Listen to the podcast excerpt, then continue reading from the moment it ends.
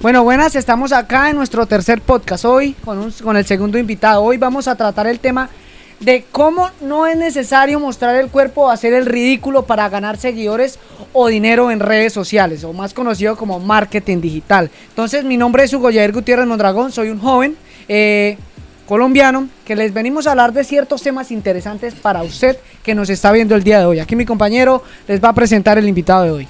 Bueno, hoy tenemos al segundo invitado que traemos al podcast. Estamos con el señor Juan José Ávila, emprendedor digital del municipio de San Luis de Gacén. Hola, hola, y pues gracias a los que nos están escuchando y a los que nos van a escuchar en, en diferido. Y espero pues aportarles mucho valor en este episodio. Sí, Juan José, muchísimas gracias por aceptar la invitación. Ahí tocó porque... Calmado. Sí, por favor, acercarme al micrófono. Ya, ya, ya.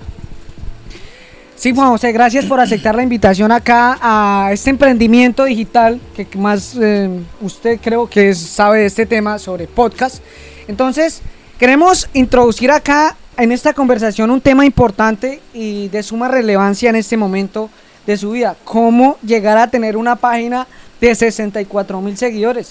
Los pongo en, en contexto. El, el invitado que traemos hoy, el señor Juan José, tiene una página en Instagram eh, llamada Academia Don Juan que cuenta eh, en este momento con 64 mil Sí. seguidores. Entonces, pues esa es la, la pregunta que le tenemos a él de, de cómo se lleva a cabo sostener, primero sostener, tener y sostener una cuenta de, de este calibre. Bueno, antes que nada esa cuenta yo la creé el 17 de abril del 2017. Sea que lleva tiempo. Y sostener, bueno, es yo la como que la denomino como una cuenta de experimentos, porque antes tenía otro nombre de usuario. Se llamaba Pluma Horny. Ahí yo hacía reflexiones, escritos, poesía erótica. Muy interesante porque atraía sobre todo a mujeres pero ahí me empezó a llamar más la atención ya más cómo conectar con esas mujeres, porque yo en el colegio era el típico nerd, era una hueva, eso sí, digámoslo aquí con palabras como son. O sea, podríamos Y- estar hablando de cómo es Hugo en este momento. Ah, no sé cómo sea él, pero yo creo que todos hemos visto que la mayoría de muchachos que son como, o sea, que tienen un excelente rendimiento académico, no son muy buenos socialmente. O sea, Sí, eso claro. pasa siempre. Y yo me llegué como a despertar ya cuando salí, cuando empecé a trabajar, a estudiar fuera del colegio. Y bueno, como lo decía, esta cuenta es de como experimentos. O sea, estuvo muy activa un tiempo, la abandoné, regresé otra vez. mm, he cambiado las temáticas. Pero ahorita estoy más enfocado como a vender productos digitales, cursos. Bueno, sí, pero vea, o sea, yo, yo alcancé a seguir y en, en, un, en harto tiempo yo seguía a Pluma Horny, eh, ¿sí? Era que se llamaba Pluma Horny. ¿Cómo hacer que, que, lo, que lo horny, o sea, en español sería caliente, ¿sí? ¿Estoy, estoy bien o estoy mal? Sí. O sea, a lo, o sea, porque ahorita eh, en la, la sociedad hoy en día, bueno, o ya se ha venido flexibilizando más un poco, pero hablar de esos temas es algo eh, de suma muy muy grosero para algunas personas. ¿Cómo hacer que ese contenido no llegue grosero a ciertas personas? Toca mezclarlo con, con literatura. Porque es que hay una línea pe- pequeña entre lo que es erótico, elegante y cuando ya se vuelve vulgar. A ver, es que ese es un problema en redes. No sé si se han dado cuenta de que, por ejemplo, hay cuentas de mm, psicólogos o sexólogas que tratan específicamente ese tema y tienen que hablar como con doble sentido y cambiar muchas O palabras. sea, disimulándolo. Como Disimular. se podría decir em, censurando. Sí, un poco. Por ejemplo, una de las razones por las cuales yo cambié el contenido de eso a lo que es ahora es porque uno no puede hacer publicidad con esos temas. Y cuando uno no puede hacer publicidad en plataformas digitales está muy limitado. Usted puede crecer orgánicamente bien, pero para crecer, para escalar, tiene que pagarse publicidad. Y por ejemplo en esos temas no se puede. Y en esa, o sea, en Pero esa temática de- no se puede por temas de políticas. O sea, Instagram, o- usted al ir a hacer una publicidad, o sea, al pagarle publicidad a Instagram, ¿no lo deja? no deja. Y por ejemplo, por eso es que esas cuentas tienen que censurar un poco y dar más bien asesorías para no dar todo el contenido ahí. O sea, Ah. esa es la, esa es la cuestión. Como cuando, Pero- como por ejemplo cuando una persona, eh, una mujer, eh, tiene, sube fotos algo hot y le dice vayan a la siguiente página, algo así. Pero es que ahí es, ahí es cuando uno se da cuenta que las plataformas también son doble moral. Hay videos que se censuran en YouTube, eh, digamos de temas de conspiraciones o temas de salud, porque eso a ellos a la larga no les va a producir dinero, no van a monetizar. Sí, o sea, ellos, ellos ya están viendo en una... Videos de humor, de fútbol, de mujeres mostrando el cuerpo, es que es algo como ilógico. Ahí sí ellos muestran eso. Por ejemplo, esas cuentas de influencers colombianas, o sea, yo puedo asegurar que los mayores seguidores son hombres. pues, o- sea, si son mujeres... O sea, Sí. uno, o sea, eso es biológico, ¿no? De hombre es muy visual. Y obviamente las mujeres en redes triunfan más que los hombres, Sí, precisamente por eso. Pero hay una doble moral ahí en esas plataformas y es por el, por la cuestión de monetizar. O sea, es todo es negocio. Y O sea, se lo, lo, digo lo yo. que ellos ven que estas páginas, yo sé que si estas páginas suben ese contenido a mí me va a beneficiar económicamente, pues yo permito que esas páginas publiquen ese tipo de Sí, contenido. porque al- al- a la plataforma lo que le conviene, obviamente, es que alguien que tenga esa aplicación pase mayor tiempo. Entre más tiempo pase, más cabe la posibilidad de que esa persona vea un anuncio y compre algo. Y lo hacen muy bien, marica. Uno está ahí deslizando, deslizando. Por eso yo no entro a TikTok así tan seguido. sí. Marica, Sí, es muy adictivo. Si usted, usted se mete ahí... Usted puede quedarse tres días, no. esto. Y usted puede quedarse tres días si no se acaban los videos. Es mucho el contenido que hay.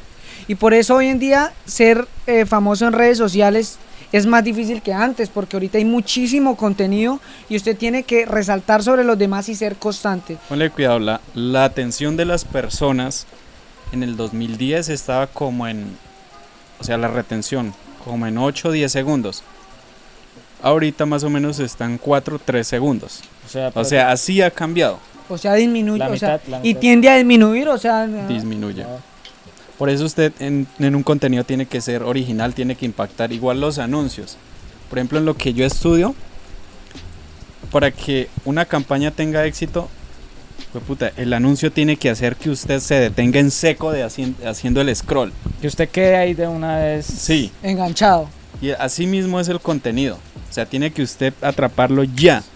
Si no, no sirve. Sí, No, porque usted ve algo, no le interesó, pum. pa, de Chao. una. O sea, uno es, uno es como ese cliente, Exigente o...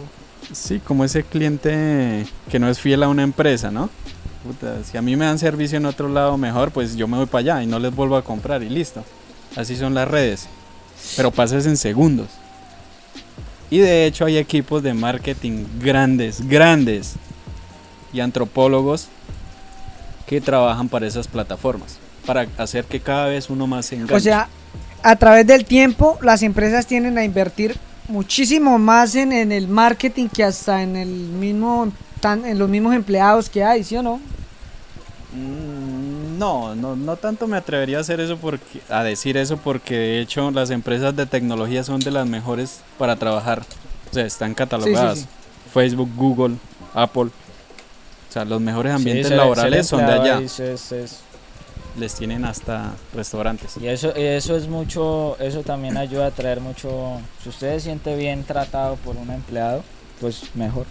Pues por ejemplo, usted que le dejen llevar su mascota al trabajo, o sea, ¿en, en qué empresa, en qué Dejan empresa eso. permiten eso? Por ejemplo, en Google sí. O sea, aquí en Colombia No. haga eso. No, no Bailas. Bueno, yo quería hacer una pregunta antes de introducirnos de lleno a la te- al tema de la cuenta. Usted, Juan José Ávila, eh, ¿cómo ha sido su proceso de estudio, su estudio, su proceso de preparación En cuanto a. en cuanto a lo del marketing digital? digital. Uh, eso es largo. Lo que pasa es que a mí siempre me ha gustado escribir. Pero cuando yo salí del colegio, o sea, lo típico, uno sale y, puta, uno no sabe qué hacer, ¿cierto? Entonces yo empecé a buscar por internet, marica, y me empecé a dar cuenta de que, o sea, uno desde casa podía hacer otras cosas. Yo me había postulado para la Universidad de los Llanos para estudiar ingeniería de sistemas. Se presentaron 70, pasaron 40, yo quedé dentro de los primeros 10, o sea, tenía un buen puntaje. Pero pasó un problema, yo no sé un papel por ahí que me da como que no consiguió. Y no terminé, o sea, no, No puedo ingresar. no ingresé. ¿Qué pasó? Me puse a, a trabajar, a seguir buscando, a estudiar. Ahí fue cuando empecé a leer bastantes libros, audiolibros, videos. Yo era muy consumista de, uy, de videos de motivación. Pero ¿qué pasa? Llega un punto en que uno se da cuenta de esa motivación. Uno se siente bien en el momento. Pero cuando uno necesita hacer un proyecto, pues ya no la tiene. Entonces, Se ¿cómo- desmotiva, sí. entonces uno se desmotiva. Y que me di cuenta que uno tenía que encontrar como métodos, o sea, cosas que uno pueda aplicar y no quedarse simplemente en esa motivación. Porque usted va a crear un, no sé, un proyecto, un negocio. Cuando va a iniciar, todo mundo tiene una berraca opinión, así no haya creado nada. Así sea mala, mala. Y siempre el consejo es que estudien, que no sé qué, que la universidad. Y hoy en día para mí no es relevante la universidad. No, Y- hay gente-. Hay gente muy reconocida en el, digamos, en el campo de la tecnología que tampoco lo, lo recomienda. Eso no significa que uno no estudie. O sea, no, No, es o por sea, ser, no es por ser Hay, hay métodos de estudio distintos a la universidad que también no es, funcionan. no es por ser pretencioso, pero yo, yo siento que he leído más que un universitario. Y lo que he estudiado aparte así, eh, tampoco es por presumir, pero yo siento que he pagado más. Entonces no es la excusa de que porque, ah, no pude estudiar, no. Es porque hay mejor calidad de, estu de, de educación aparte de las universidades. O sea, ya está demostrado. Cosas que a uno le repiten que sí, que usted tiene que ir a la universidad para ser alguien y conseguir un trabajo. Y usted entra al trabajo y Y no es feliz. ¿Cuánto, cuánto entra ganando? Nada, usted entra, no, usted de primerazo todavía no puede. Un ganar salario el todo eso. 75%. Si es ingeniero gana que 2, 2 y medio. Arquitecto casi 3. Pues la cuestión es que no es que sea malo. No, o sea, y eso en cuanto a calidad de educación, digamos, en cuanto a aprender. O sea, en cuanto a usted puede aprender en, en lugares distintos a la universidad. O algo así como el Pero, por ejemplo, yo opino que hay algo bueno en la universidad en cuanto a la experiencia de ir a, la universidad. En cuanto a la experiencia de estar en la universidad. Sí, o sea, es usted que- conoce gente. Usted, sí, eso le ayuda a usted mucho. O sea, si usted tiene la oportunidad de hacerlo, es bueno hacerlo. Sí, claro, si se tiene la oportunidad, claro. Y es que lo más beneficioso yo creo es eso, lo que, o sea, los contactos que uno hace. Yo escuchaba que en una conferencia un man que se llama Gary Vaynerchuk y decía, lo más importante que usted tiene que hacer en sus 20, entre sus 20 y sus 30, Socializar. es crear contactos. Porque absolutamente todo lo que usted quiera en la vida lo consigue de otra persona. Si quiere amor, es de otra persona. Si quiere sexo, es de otra persona. Si quiere dinero, el dinero se lo paga otra persona por un, por un trabajo. Un cliente. Siempre es otra persona. Por eso es la importancia de usted aprender eh, habilidades sociales. Sí, porque si usted no conoce a nadie, no habla con nadie.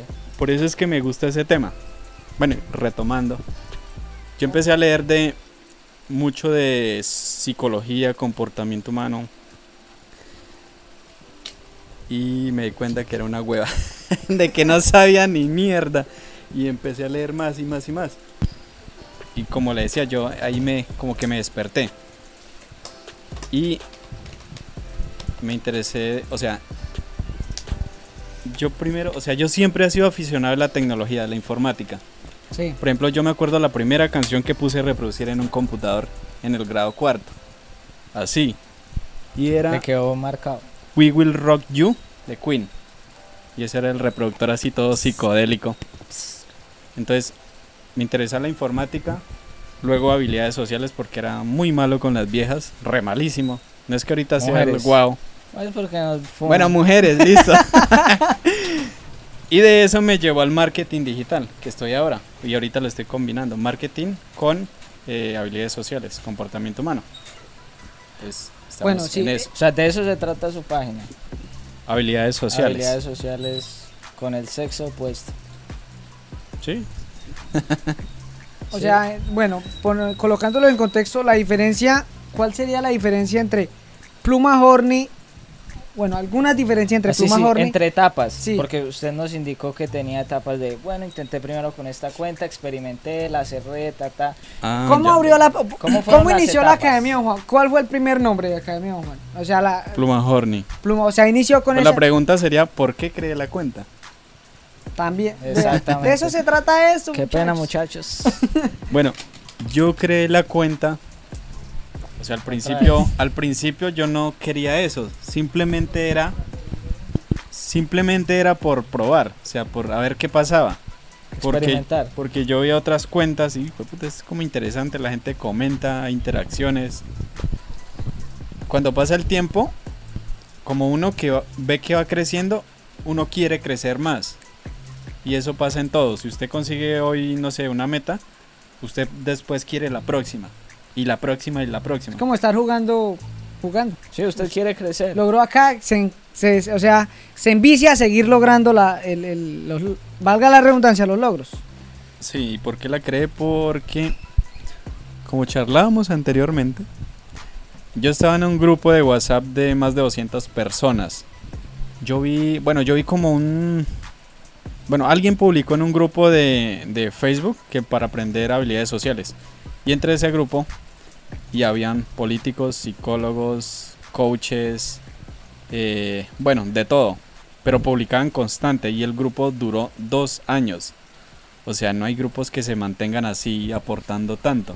O sea, no existen hoy en día. Y yo quise plasmar como que lo que aprendí ahí a través de lo que escribía.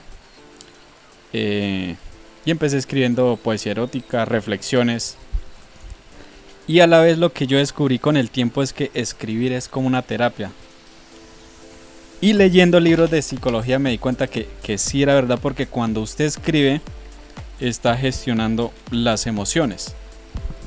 Porque Usted la está plasmando lo que Sí. usted siente. Y Sí, eso es liberar así en pocas palabras, pero es una forma. Y o sea, yo lo descubrí así haciéndolo. Bacano, bueno. Entonces, ¿cómo fue esa transición de plazar a Pluma Horny y Academia y Don Juan? ¿Por qué? ¿Por qué? Porque Instagram limitaba mucho. Ese Ah, sí. de contenido. Porque El contenido que usted hacía en Plumajor. sí, Instagram limita mucho el contenido erótico educativo. Pero si es de modelos, no. Ahí es lo curioso. Sí, yo le- el algoritmo es Si ni siquiera pueden controlar los bots de. el algoritmo es doble moral. Si, ni siquiera pueden controlar los bots de. "Ah, estoy sola en la casa. ¿No los ha visto? Los bots de Instagram de publicaciones de. Ah, sí, sí, soy sí, soy sí. buena en la cama. da clic aquí. Esos son granjas de bots en la India o en Rusia. Bueno, pero ¿por qué el cambio? Por, bueno, uno por eso. Ah, segundo porque... No sé, porque yo sentí que podía hacer más. Porque yo le decía, uno siempre quiere más, Crecer. algo más, crecer. Y ahí me veía como limitado. Y pues obviamente llegó el momento en que quería monetizar, porque ahí no estaba monetizando. Mientras estuvo esa cuenta yo no moneticé. O sea, ahorita sí está monetizando. Sí, hace como dos años. Y por eso hice el cambio. Obviamente uno no va a querer estar ahí todo el tiempo de gratis, porque hacer una publicación y prepararla, o sea, requiere tiempo. Sobre todo cuando uno hace investigación. Por ejemplo, ahorita, hoy hice una publicación, o sea, quedó bacana, pero es investigación. Obviamente usted no va a querer que todo el tiempo sea gratis. O sea, hay que Sí, claro. monetizarlo. Y si usted sabe algo y no lo comparte, indirectamente está siendo egoísta con la gente, porque siempre va a haber alguien ¿Qué quiere le- saber? que le va a servir lo que usted sepa. Lo que pasa es que todo el mundo es experto en algo y todo el mundo estamos en una escalera. Usted está aquí, pero hay alguien que sabe más y otro que sabe menos. Que sabe menos. Usted le enseña al que sabe menos y aprende el que está arriba. Y van creciendo. Y esa Sí, es una... usted la- necesita de alguien y, y usted- y alguien necesita de usted. O sea, siempre es así, siempre hay alguien arriba y siempre hay alguien abajo. Vea que yo una vez miré por ahí en una de sus redes sociales que hizo viral un, un Reels, creo. Ah, sí. ¿Qué tal, qué tal? O sea, ¿cómo fue ese? ¿A cuánto llegó al fin? ¿Qué quedó Eso- ese tema? Eso ni yo sé por qué se hizo viral. No, mentiras. Al ¿De qué- principio no sabía. ¿De, de qué tema tocaba el... Un tema sexual. Sí? Tema Bueno, era un video. La cámara estaba apuntando como hacia, hacia el techo. No era mío. Yo lo saqué a alguien más haciendo un experimento. Pero yo le digo, es experimentos. Salían luces de colores y de fondo está una canción de este man Anuel. Y eran como tips de cosas que le gustaban a las mujeres mientras Tenían sexo. mientras iban a tener una relación, pero era contenido muy básico, muy básico. Creo que duraba 15 segundos o menos de los 15 segundos. Y ya si uno se pone a hacerle el análisis eh, Con ojo detallado. de marketing, de biología, uno, el tema es una necesidad básica del ser humano, es el sexo. Es Obviamente. necesidad básica. Dos, contenido rápido, al punto, que Sí, está que enfocado que- solamente en lo que la persona leía. Tres, es un tema que genera controversia. Porque a, Morbo. a pesar de que... Morbo. Porque a pesar de que es un tema que se difunde mucho en redes, todavía hay mucho tabú. Usted ha- habla de algo de, de sexo y produce risa. Y produce risa porque es tabú. Si no, no produciría risa. Podría uno hablarlo como si estuviera hablando de caramelos, de panes. Eh, Diga- ¿Y al fin a cuánto llegó? llegó a 8.8 millones de reproducciones, Y likes. 300 mil y me hizo ganar 25 mil seguidores. ¿En cuánto? En casi un mes. O sea, vea, yo, yo sí pero, le- pero, pero esperen. Pero es que yo no todo es glamuroso. Listo, es un tema que es, o sea, que es como que a todo mundo le llama la atención. Pero ¿qué pasa? Mientras van pasando los días después de que eso es como una ola, Sí. de que es viral, De que empezó a crecer. a los días empiezan a bajar los seguidores porque la gente entra por emoción, por, o sea, por el instante, pero digamos, hay mujeres que no les interesa lo que hay en mi cuenta, entonces dejan de seguirme, o hay hombres también. Y eso pasa. Pero por ejemplo, lo siguieron 20 mil y lo dejan de seguir. ¿Qué porcentaje en promedio? Aquí está. Este, datos reales. Dejaron de seguirme como 4000, O sea que ganó, en sí gan- ganó 16 mil. no, 25, 20 mil. Ganó 20 mil, un promedio, perdón, 20 se mil. quedaron ahí. Entonces por eso uno, o sea, la importancia no es que usted gane, sino que retenga la audiencia y que esa audiencia se pueda transformar luego en un cliente. Porque Sí, porque o sea, es, eh, es lo que usted va los a likes, recibir. los likes no pagan las facturas, los Sí. seguidores no pagan las facturas. Lo que paga la factura es una audiencia y audiencia es un seguidor muy interesado que interactúa, valga la redundancia, con su contenido. O sea, sí pueden haber esos 60 mil, pero no todos esos 60 mil Consumen o, Son- o, o compran. son algo. clientes potenciales o son audiencia realmente. Lo que yo le digo, una cosa es seguidores, otra es audiencia. O sea, gente que está ahí diario para comprar lo, lo que usted ofrece. Exacto. O sea, venga, yo, le, yo tengo esta duda, no sé si ya A usted ver. verá si me la puede responder o no. ¿Usted ahorita está monetizando Instagram, le paga o usted ofrece servicios? No, Instagram no me paga. Yo lo que hago se llama marketing de afiliados. Básicamente consiste en ofrecer un curso digital que no es mío, es de otra persona y yo me llevo una comisión. ¿De cuánto es la comisión? Eh, de ese curso que tengo ahorita es 80%. Me llevo esa comisión. 80%. Eso es a través de Hotmart. Pero digamos hay otros que les dan el, el 50, el 60, el 70. Eso depende del productor del curso, del programa. Y O sea- depende del, del, del que sepa qué alcance va a tener, Sí. ¿no? O sea, dice, yo También sé- depende de la cuenta. Yo, yo sé que usted va a hacer que este tip, este, esta cantidad de personas vengan al curso. Entonces, pues puedo pagarle más, ¿no? Sí, y pues depende de la habilidad que tenga la persona de vender. Por ejemplo, yo, o sea, yo me estoy capacitando cada día para aprender a vender mejor. Porque, o sea, todo el mundo debería aprender a vender. Así usted estudie lo que sea que estudie, porque vea, cualquier profesional es bueno en su carrera, pero no es bueno vendiendo lo que sabe hacer. Y eso es una realidad.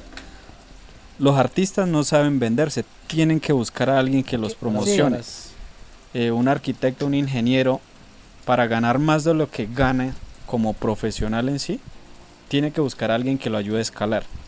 O sea, y eso es lo que uno busca en redes sociales, porque uno no, o sea, uno está muy limitado a lo que venda orgánicamente, que publicando historias, que no sé qué. Porque, o sea, uno no se puede quedar en un solo sitio. Sí. O sea, no. Y a usted con esos 60 mil seguidores, ¿no le han llegado, por ejemplo, propuestas de alguna marca? Mm, promocioneme esto.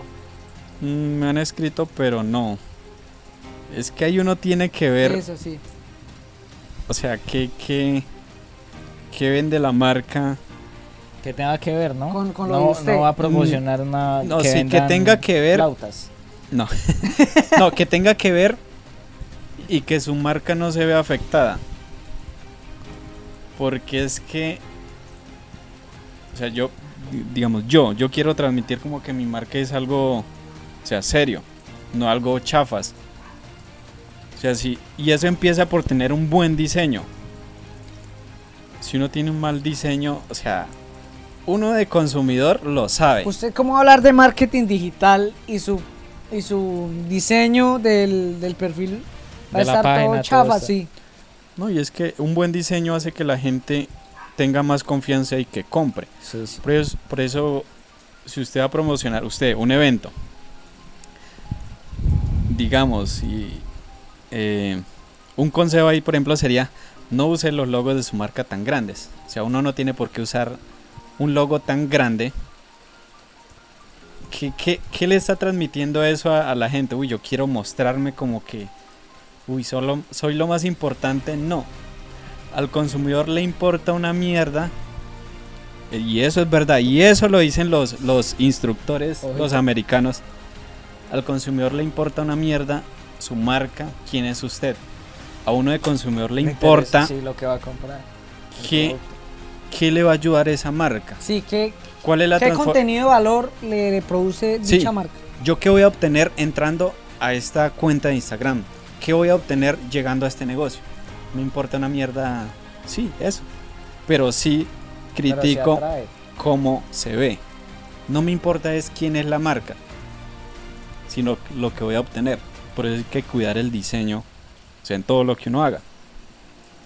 Perfecto, lo tomaremos de ejemplo para nosotros. Tenemos el logo muy grande cuando No, termine. qué chévere logo. No, y es, un- es, o sea, es normal porque digamos cuando yo inicié lo de fotografía, yo colocaba ese logo súper grande, pues ya estudiando un poquito, se- o sea, se puede reducir y hasta se ve más, más elegante. Sí, claro. Hablando de redes sociales, ¿por qué cree que es, por qué cree que ahora algunos influencers les están cerrando la cuenta? ¿Qué ven los algoritmos de Instagram? No sé si de pronto Hay- usted ese tema lo, lo tenga Ahí hay varias cosas. Sí, Como siempre están, digo. Pero, están, pero vea, están así. rajando. Tache, tache, tache. No, póngale cuidado. A mí cuando me hacen una pregunta de esas o digamos de psicología, yo lo abordo de dos o tres ángulos. Uno es que hay, o sea, seguidores que denuncian mucho el contenido. ¿Por qué? Porque hay otros denunciándolos. Por ejemplo, eh, mencionemos uno, Ejemplo. la liendra. Exacto. Y está siendo denunciado por otro que se llama Nicolás Arrieta. Y se conecta con otro y otro y otro. Y van seguidores en masa a denunciar. ¿Qué pasa? Cuando una. Cuando el algoritmo de Instagram detecta que hay mucha gente denunciando, Pues sí. dice, esta cuenta no está siendo relevante y si no es relevante, la gente va a pasar menos tiempo en mi plataforma. Y si pasa menos tiempo en mi plataforma, consume menos y hay menos posibilidad de que compre. Entonces, por eso le cierran cuenta para que no afecte la plataforma. Como dicen los, los instructores de marketing, las redes sociales no son la, la Madre Teresa de Calcuta y no están ahí para hacer labor social. Están para hacer negocio. Ellos están buscando su beneficio. Obviamente. también, obviamente. Y si usted no cumple las políticas, pues le va mal. Fuera. Otra es que ellos mismos pueden estar generando esa polémica. No sé si ustedes sabían, uno puede inhabilitar su cuenta temporalmente, Sí, sí. que no aparezca el usuario. Sí, porque de eso también estaban hablando, Sí. que Y usted hacían puede- crecer las cuentas secundarias. Y hace eso, la inhabilita, crece la otra cuenta, filtra un poco más y tiene de verdad la audiencia a la que usted sí quiere monetizar. Claro. Mientras tanto arma un show y mediático. es- Y, ese, Sí, sí, y sí. Esa es otra. Y eso era táctica, ¿para qué? Es que lo que yo le decía, lo de la atención. En internet gana el que capta la atención de las personas en los primeros 3 segundos, 3 a 5 segundos. Y a veces, eh, o sea, a veces algunos influenciadores se llevan eso hasta hacer cosas, Extremas. o sea, que van por encima de, de sus mismos valores. Porque si usted llega y les pregunta cosas, no sé, referentes al emprendimiento o ayudar, uy, ellos les van a hablar bonito. Pero tienen tácticas Sí, abusivas que usan para crecer. O sea, ahí es la cuestión. Eso. Y si vamos a, a la conclusión de todo, nos damos cuenta de que no es necesario hacer tanto show para tener tantos seguidores en una red social, o sea, sabiendo trabajar esto como lo es el marketing digital. No es necesario. Y, por ejemplo, un, un aprendizaje grande que me he llevado en este tiempo es que usted no debe creer todo lo que ve en redes sociales. Por ejemplo, un punto importante. Las mujeres. Ustedes esas tipas, uy, super guau, modelos. O viejas bonitas, que no son modelos. Y usted habla con ellas. Muchas son muy inseguras. O sea, solo están mostrando una pantalla, una máscara. ¿Qué pasa? Detrás de ellas hay chicas que quieren ser iguales a ellas. Quieren ser influencers, pero, o sea, ¿para qué o por qué? Quieren ser la imagen que ellas muestran. Sí. Quieren ser como la otra persona, pero no saben realmente cómo es. Y usted se da cuenta cuando habla con ellas. O sea, hubo un tiempo cuando estaba la cuenta de que era de poesía erótica, obviamente eso atraía a muchas mujeres. Porque, o sea, por alguna razón eh, se vendió en taquilla rapidísimo 50 sombras. Porque reveló fantasías que las mujeres no cuentan así. Se cuentan entre ellas, Pero no, pero no bueno, lo expresan. cuentan libremente. Ahora sí lo hacen si usted entra a cuentas que hablan de, de temas de erotismo, ellas lo hablan abiertamente. Antes no lo hacían. Pero es gracias a esas, a esas películas. Bueno, José, vamos a un corte comercial y ya regresamos. Bueno, aquí los muchachos dicen que ya regresamos de comerciales, Ya pero, regresamos. pero pero con marca blanca, marca pollito porque no hay patrocinadores. Por, por ahora ahora. no. Por ahora no. Espérense que. Calmaos. Esperen que salga este podcast y verán. No se puede hacer lo de cristiano, así que calmado, Sí. digo. Nada de nervios. Juan José, vamos a poner acá un ejemplo. Supongamos que por primera por primera vez una mujer le escribió hola. ¿Cuál sería su o sea, el común la común respuesta, o sea, es Bueno. un hola. La común respuesta es qué pena. La respuesta Ya. que yo siempre cuando es algo así, yo envío un sticker chistoso. Y que no tenga nada que ver. ¿Y qué respuesta obtiene? no obtiene respuesta. un envisto. Ciertamente, u- otro sticker. A mí cuando me escriben hola, yo escribo mucho gusto. Mucho- no escribo Bueno. ¿cuál es la pregunta o, o Sí, o por sea, qué la pregunta? sí. ¿A qué vamos? Porque eh, usted habla acá de, de, de co- como comunica- comunicación, o sea, ser sociable Relaciones interpersonales, Interpersonales con el sexo opuesto. con el sexo opuesto. En este caso, Severa descripción. las mujeres, ¿sí? Si una mujer Mujeres y hombres, ¿no? Porque supongo que usted maneja los dos, la versatilidad. De la calle. No, sí, o sea, le escriben hola. ¿Cuál es su respuesta? ¿O qué respuesta nos aconseja aquí a nosotros las personas y a las personas? Regla número uno, No responde inmediatamente. mm, no. Cuando usted responda, no responda lo que cualquier hombre le respondería. Exacto, que sería un hola. Hola, hola, ¿cómo estás? Hola, ¿quién eres? Usted tiene que escribir un mensaje, o sea, suena básico, pero es así. Usted tiene que escribir un mensaje que motive una respuesta. ¿Con qué? Con curiosidad. Pide el mensaje. Ahora, ¿qué hacemos? Con tanto que nos queremos, tan poquito que nos vemos y casarnos no podemos. Eso le ha funcionado a harta gente. Por ejemplo, testimonios. es chistoso y puede funcionar. Por ejemplo, mm, alguna que, así como para abrir, eh, usted no la escribir el hola, sino por ejemplo, eh, a una historia. ¿Dónde lo conseguiste? Puntos suspensivos. O sea, eh, o sea, una historia de cualquier cosa. Sí, simple curiosidad. Le responde a ella, ¿dónde lo conseguiste? Y ella, ¿conseguir qué? Y usted puede decir, em, esa sonrisa que, que está haciendo que yo responda a esta historia, o bueno, cosas así. Pero la cuestión es que el primer mensaje la es lleve que- a ella o a responder. que la lleva una respuesta por curiosidad. De igual momento me da permiso anotar esa respuesta. Anote. Anote. Anote su productora. culo grandote. No, pero básicamente es eso. O sea, usted casi, casi que jamás debería iniciar una conversación con un hola. Jamás.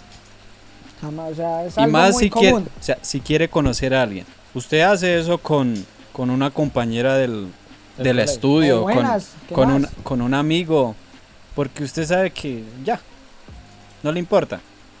Pero si usted quiere conocer a alguien, pues obviamente sí importa, entonces ¿por qué va a hacer lo mismo? Entonces usted ya no tiene que hacer igual que como... O sea, usted sí debe tener la, la actitud como si estuviera hablando con un amigo, pero no hablar o no, o no iniciar la conversación como con- lo hace con un amigo. Siempre es curiosidad. O sea, la clave en las habilidades sociales y en el marketing, en las ventas, es la curiosidad. Generar El intriga. interés. Intriga. Por eso a mí me gustan esos tres temas. Marketing, ventas, habilidades sociales, psicología. Atrae. Intriga. La intriga es, es todo en la vida. Pues, pucha, Usted... Vea, usted puede estar en, la, en el punto más álgido de una conversación y el momento de irse es cuando está en el punto más alto.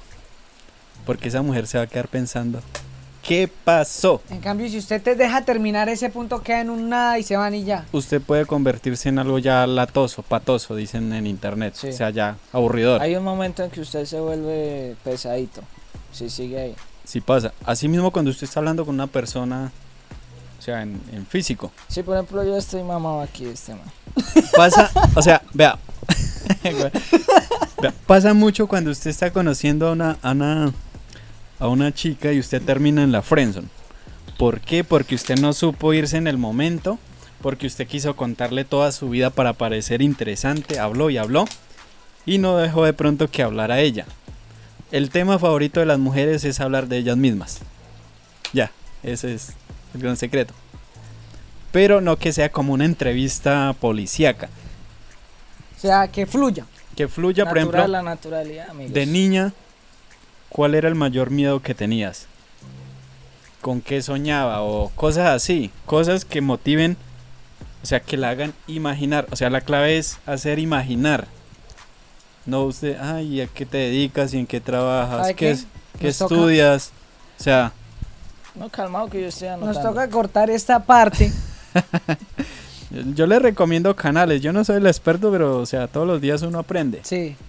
Nos toca recortar esta parte y tenerla en el teléfono. Oye, usted, o sea, ustedes deberían aprender estos temas, no, no digamos que, ay, para cuadrarse a una mujer, Sí, para sí. conquistar. Eso no es el objetivo de esto. Es uno, pero no es, no es de los mejores.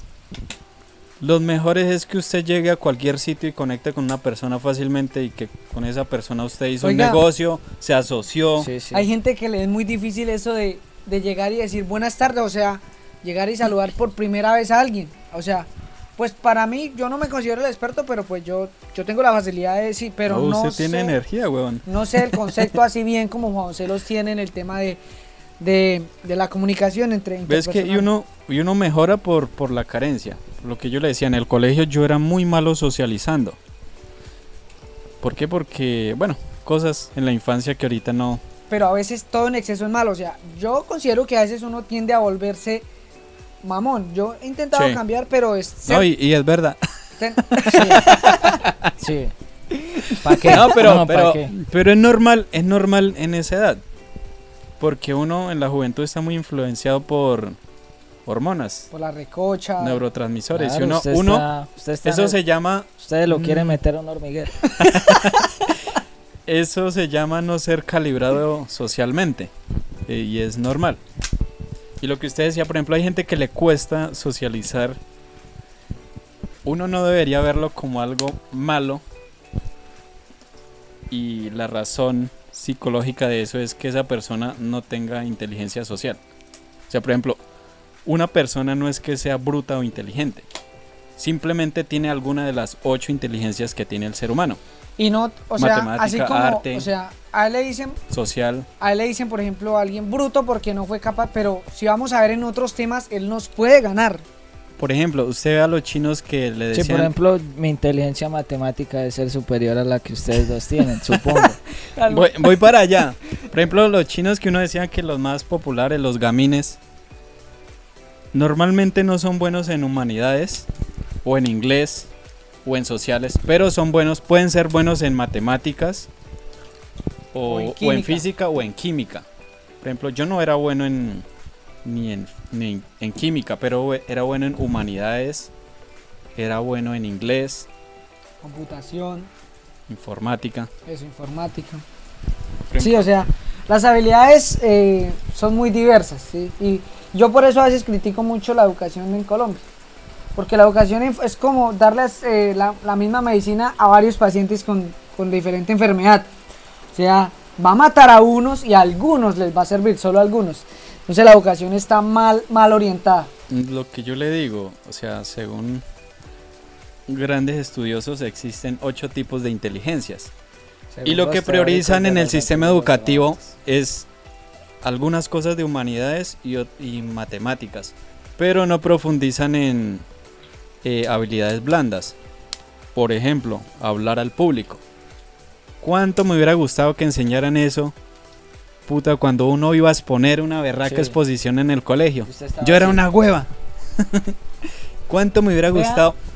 Vea o sea, que- los mandaban a hacer eso, pero listo, enséñenos a cómo ser seguros y que suene creíble cuando yo estoy exponiendo esto. No, nunca lo enseñaban, nunca. No, sí, o sea, me pasaba lo contrario de usted. O sea, yo, yo tenía la capacidad de interactuar así con las personas.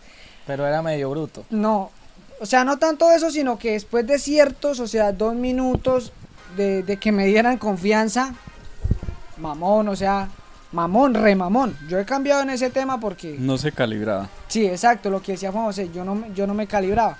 Y ahí es donde uno va, todo en exceso es malo, sea bueno o sea malo, todo en exceso es malo. Sí, es, yo también he llegado a esa conclusión. Yo he hecho muchísimos cursos por internet y he leído. Todos son temas relacionados a psicología. Y para usted de verdad, o sea, ser bueno relacionándose con la gente, sobre todo con mujeres, que de pronto les interesa más ese tema, aprender cómo funciona el cerebro de las mujeres y cómo funciona el de los hombres.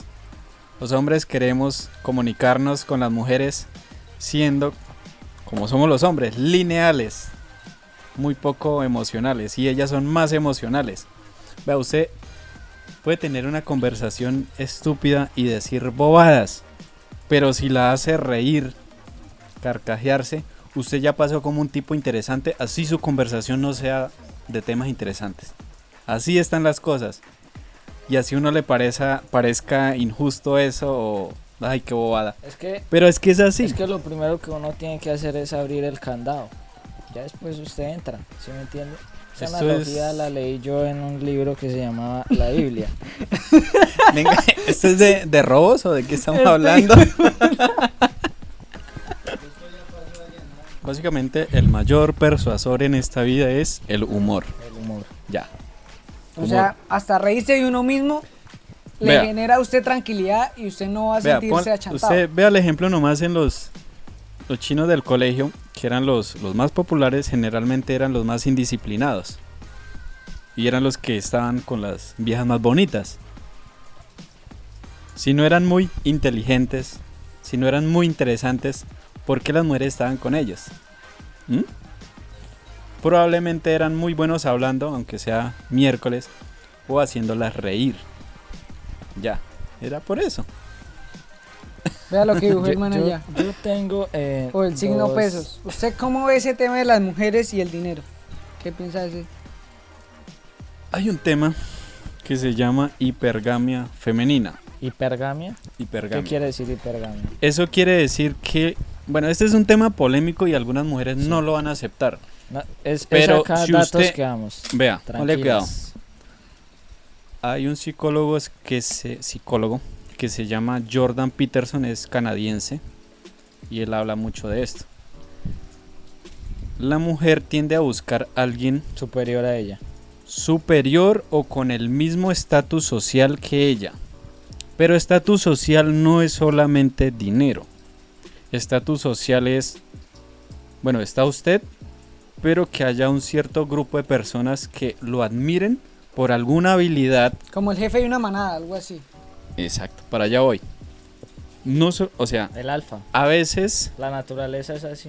a veces es, no, o sea, no necesariamente por dinero, sino, digamos, los artistas, alguien que sea líder, o sea, alguien que es líder naturalmente siempre va a tener mujeres detrás, siempre. El ser humano necesita que alguien lo lidere, o sea, por eso hay política, por eso hay negocios, marcas. Yo la otra Y- vez. eh, sí, continúe. Los hombres, los hombres valoramos más la belleza física en las mujeres y eso es Lo que entra por aquí. Eso es, o sea, eso es algo biológico. Pero vea que Eh, yo Pero la- ¿cuál es la Yo pregunta? la, yo la otra vez miraba eh, algo de que alguien preguntaba como ¿por qué las mujeres exitosas eh, eh, mayormente son ¿Están solteras? están solteras y los Hombres. hombres no? Entonces alguien explicaba así como que haga de cuenta que hay una pirámide. Trin, la mujer está aquí. La mujer quiere buscar a alguien que esté aquí, pero como casi no hay, pues eso es lo que hay. En cambio al hombre no la le pregunta es importa. por qué casi no hay mujeres o por qué nos parece que casi no hay mujeres, digamos, en una escala social alta a nivel económico. Exactamente.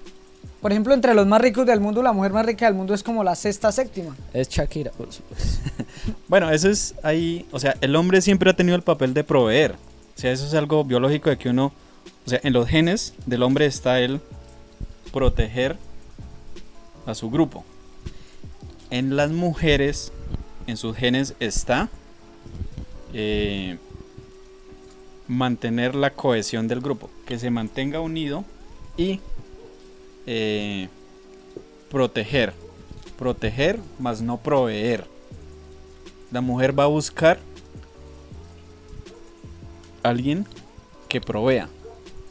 No siempre es que sea millonario. Vea, Que le ofrezca Hay- algo que a usted le interese. por ejemplo, hay lo que aquí en Colombia llamamos gamines. No está bien económicamente, pero ¿por qué? Por ejemplo, eh, pasa mucho en Medellín. Esos modelos están con esos gamines. Sí. Porque ellos tienen un buen grupo social y son muy buenos hablando. Eso ya es estatus alto. Y no, el man no es millonario. Ahora, ¿qué pasa? Que muchos hombres tienen la excusa de que como la mujer tiene eso, la hipergamia, ah, no, entonces a las mujeres solo les importa el, el dinero. Entonces, como lo tienen de excusa, entonces usted no va a buscar mejorarse. Ah, no, entonces son interesadas. Y esto es una excusa. Boba. Sí, buen tema. Obviamente, suma puntos, claro que sí suma puntos. El atractivo físico también suba- suma puntos, pero no es determinante. La cuestión es, de todos esos factores, los que yo puedo mejorar, o sea, la máxima cantidad para tener más puntos. No soy atractivo físicamente, pero Debo mejorar en tal. puedo emprender para tener más dinero, no depender de un trabajo, proveer a mi familia, desarrollar habilidades sociales de venta, que yo no dependa de alguien más. Cuando una mujer ve que usted como que no es dependiente de alguien más, Le atrae. le atrae. Vea, usted puede estar en un sitio, una mujer no sabe cuánto dinero usted tiene en el bolsillo. Así. Para, Pero- para concluir, ¿cuál es el consejo que usted le da al joven que está todo el día en su computador jugando jueguitos de computadoras? Vale, cuidado. A mí me encantaba jugar 3, 4, 5 horas. Pero cuando yo quería, yo quise iniciar un negocio, yo vi que eso me, o sea, quita mucho tiempo. Después investigando me di cuenta que cuando uno está en un sitio cerrado, muchas horas, usted hace que sus niveles de testosterona bajen. La testosterona es lo que hace al hombre hombre, que es el tono de voz, el, el vello facial y las ganas de juepucha hacer las cosas. Eso lo da la testosterona. Y cuando uno no, no, o sea, no, no sale a que le dé el, el vientico, el- la luz del sol, pues baja. Si uno duerme mal, También. baja la testosterona y sube el, el cortisol, que produce el estrés. Entonces por eso yo no veo como muy bueno, así no sea solo jugando jue- eh, Sí, sí. videojuegos, sino estando todo el día ahí. O sea, yo a mí me encanta eso, o sea, estar en el computador y soy aficionado, pero a veces, o sea, salgo por porque sé eso. Si usted tiene desequilibrada esa hormona, usted no hace nada en la vida. Ya, ahí le resumo como tres libros. Usted debe dedicarse a subir sus niveles de testosterona. ¿Cómo Ya. cómo uno sube el nivel de testosterona? Efectivo. Uno, eh, Anoten, anoten. en la mañana, salir, que le dé el sol. Ejercicios de fuerza. Levantar pesas, gimnasio, crossfit. O sea, cosas que implique que usted levante peso. Eso sube la testosterona. Durmiendo bien. Perfecto. yo En, en dormir bien, sí, ¿para qué? Lo que pasa es que cuando uno duerme, el cerebro hace como un drenaje de toxinas. Como limpiar un computador. Sí, y si usted no duerme, últimamente. si usted no duerme, al otro día tiene el cortisol subido, le genera estrés. Cuando uno tiene estrés no piensa bien, no es creativo cuando usted, digamos, va a escribirle a una mujer, cuando usted va a escribir algún trabajo, no es creativo, porque tiene estrés, ya. Entonces, cuando usted sube, o sea, nada más, si usted sube la testosterona, baja el cortisol que produce el estrés, ya.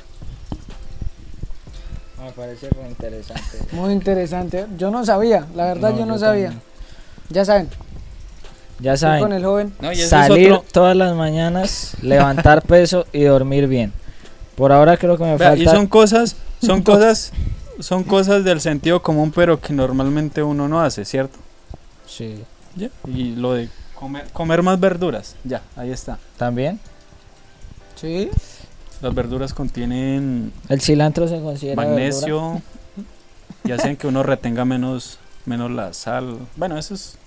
Ya cosas no. eh, gastronómicas. Bueno, sí, eh, vea lo bueno de ver el podcast completo de lo que uno se entera. Yo, en lo personal, no sabía esos datos y acá una persona que ha estudiado mucho del tema nos lo cuenta. Usted va a salir de acá, mejor dicho, a subir su testosterona. Cállese, Gabo. Le, que- le queríamos preguntar por qué aceptó la invitación a este ilustre programa. Porque. Número uno, número dos, número tres. No mentiras. Porque me gustan los podcasts y cada vez, o sea, según las.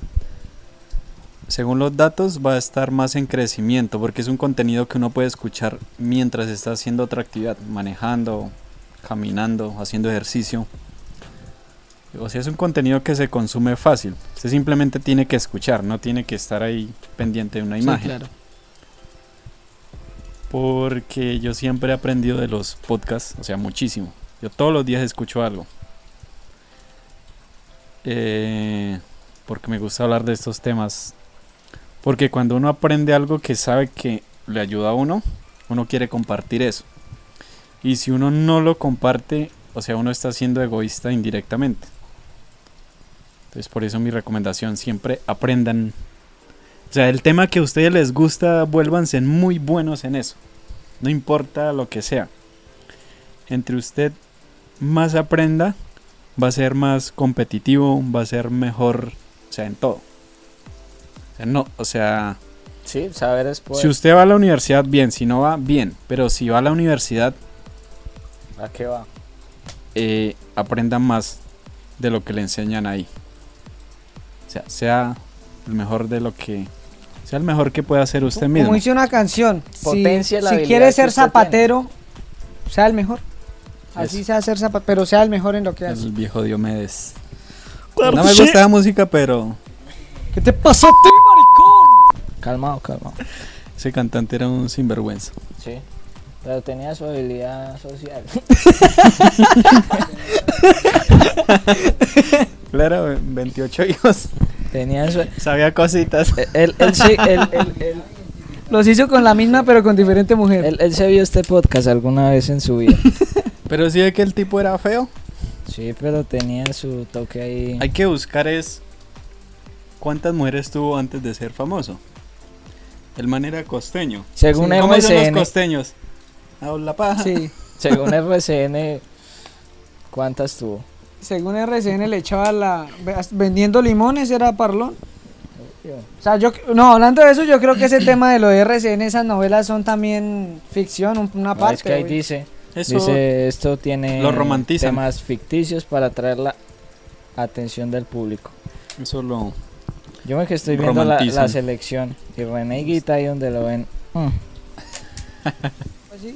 Ah, Juan José, usted nos había dicho aquí, ya para terminar este podcast, eh, muy enriquecedor en conocimiento. Eh, ¿Alguna duda sobre nosotros, Juan José? ¿Algún consejo que nos quiera dar?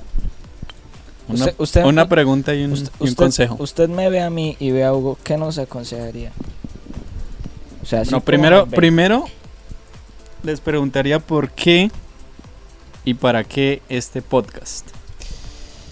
El por qué, todo surgió de, de, hablemoslo así, de alguien que está desocupado. Dejemos. ¿Verdad? No, no, ¿Verdad? Estaba desocupado. Yo la verdad estaba un día reflexionando en una hamaca, en una casa, en un campo.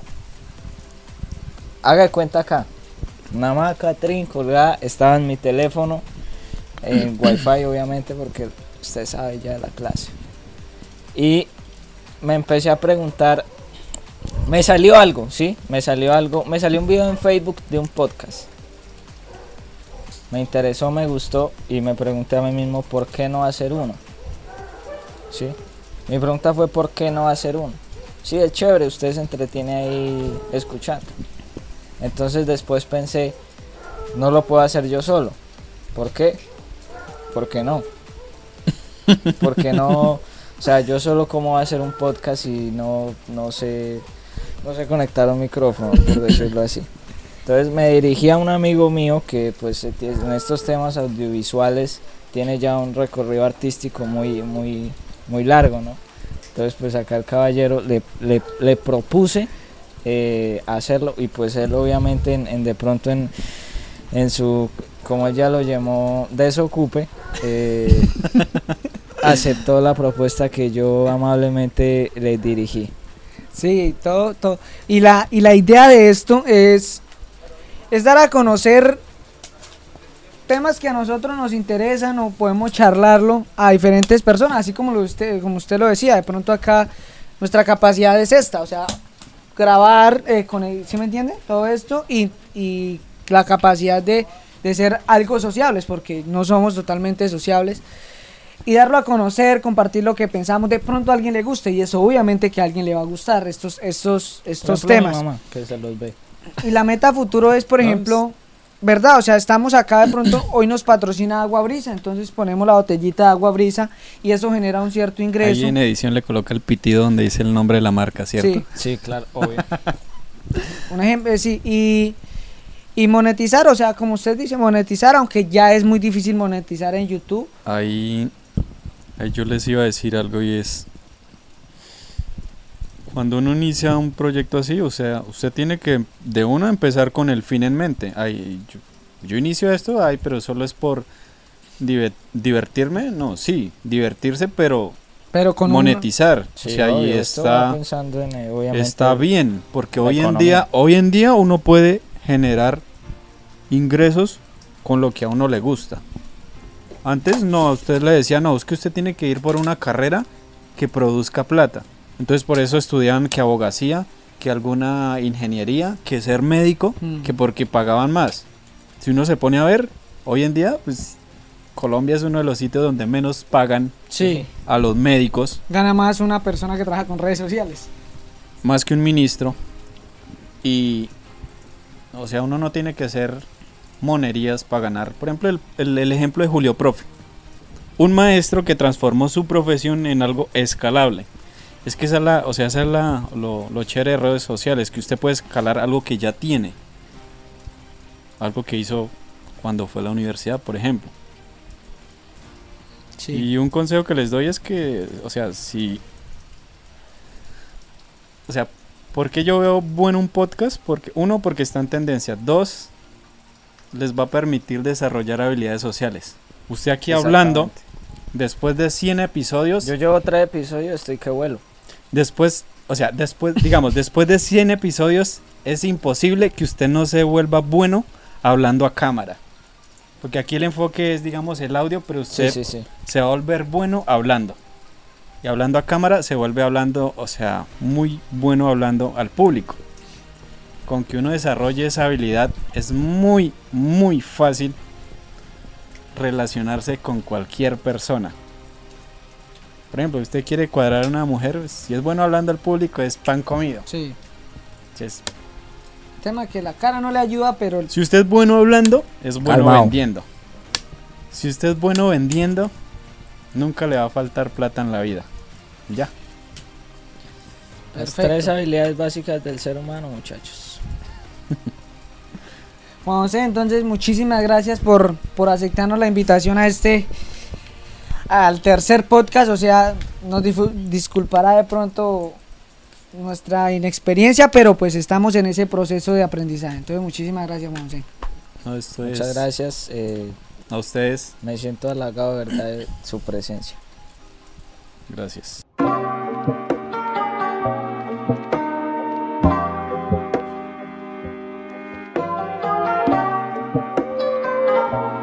you